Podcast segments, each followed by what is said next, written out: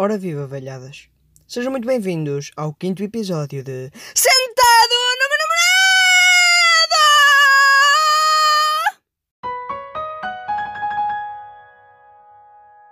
E hoje vamos falar do que, velhadas? Hoje vamos falar de diversos assuntos. Hoje vamos abordar vários temas. Hoje vamos falar tanto mas tanto, mas tanto, que vocês até se vão esquecer que têm vida própria. O que é facilmente comprovado, uma vez que vocês estão a perder tempo a ouvir esta merda. Ou seja, bora lá começar com o nosso primeiro tema de hoje. O primeiro tema que eu gostaria de abordar hoje era vegetarianos. Vegetarianos são pessoas que optam por não matar animais e passam a comer vegetais. Ou seja, estes não esganam o palhaço, estes não escangalham a xixa, estes não se divertem consigo mesmos, ou seja, são pessoas bastante infelizes. Em vez disso, estes preferem brincar com os tomates e chupar o pepino dos outros, coisa esta que estes não apreciam, mas como respeitam os seus próprios valores, estes continuam apenas para provar um ponto. Ponto este que é, não assassinem animais para encher a vossa barriguinha. E depois, quem acaba com a barriguinha cheia são eles, mas não de carne, e sim de outra coisa, amigos.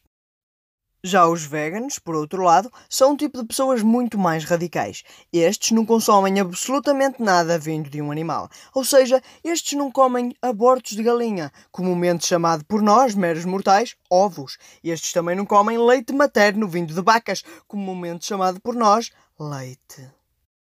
Estes optam por alternativas, como por exemplo o tofu, que, pelo sabor, tofudido mesmo. Muitas vezes estes também optam por comer quinoa, porque aqui não há merda nenhuma. E por fim, mas não por isso menos importante, estes também optam por fazer receitas à base de soja, porque, uma vez que estes não tomam banho, têm a mesma cor na soja. Mas é claro que não são apenas estilos de vida que nos impedem de comer certas coisas que nós gostamos. Também há países que consideram um certo animal sagrado e por isso não comem. Por exemplo, aqui em Portugal, considera-se a tua mãe sagrada, por isso é que eu não meto a piroca lá nem que me paguem. E é claro que os indianos concordam comigo. O povo indiano que eu acabei de mencionar deve ser muito fiel à sua causa, uma vez conseguem resistir ao cheiro a chamuça que vem da crica da tua mãe e mesmo assim não a comer.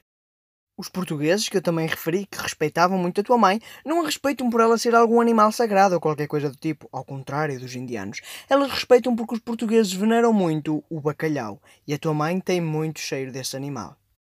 Se há povo que venera a tua mãe incondicionalmente, são os russos. Para além dela estar a morrer de cirrose e ter o cu com cheiro a vodka, ela também tem um cheiro a strogonoff da seneita que não se aguenta.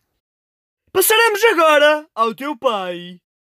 O teu pai, por sua vez, é muito venerado em Cuba e na Jamaica simultaneamente, uma vez que a linguiça dele parece um charuto e em cima dela tem algo que aparenta ser erva.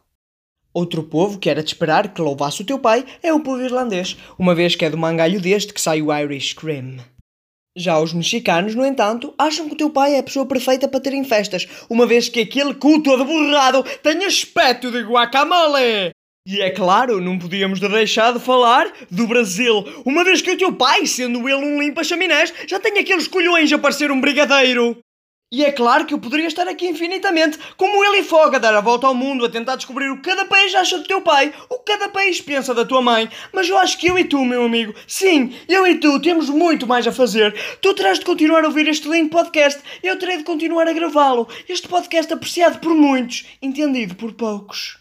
E é assim, com esta estranha jornada, com esta peculiar faceta, em que andamos à volta do globo a tentar descobrir a opinião de cada país face aos teus pais, que damos por terminado o episódio de hoje. Um episódio onde, mais uma vez, abordamos assuntos sérios, assuntos que interessam para o mundo, assuntos que um dia irão fazer a diferença. Talvez num futuro não muito distante, talvez num futuro muito mais próximo do que a maioria possa imaginar, alguém vai olhar para isto, ou melhor dizendo, ouvir para isto e dizer: sim, este homem fez a diferença. Sim, este homem contribuiu para a melhoria do mundo a nível global.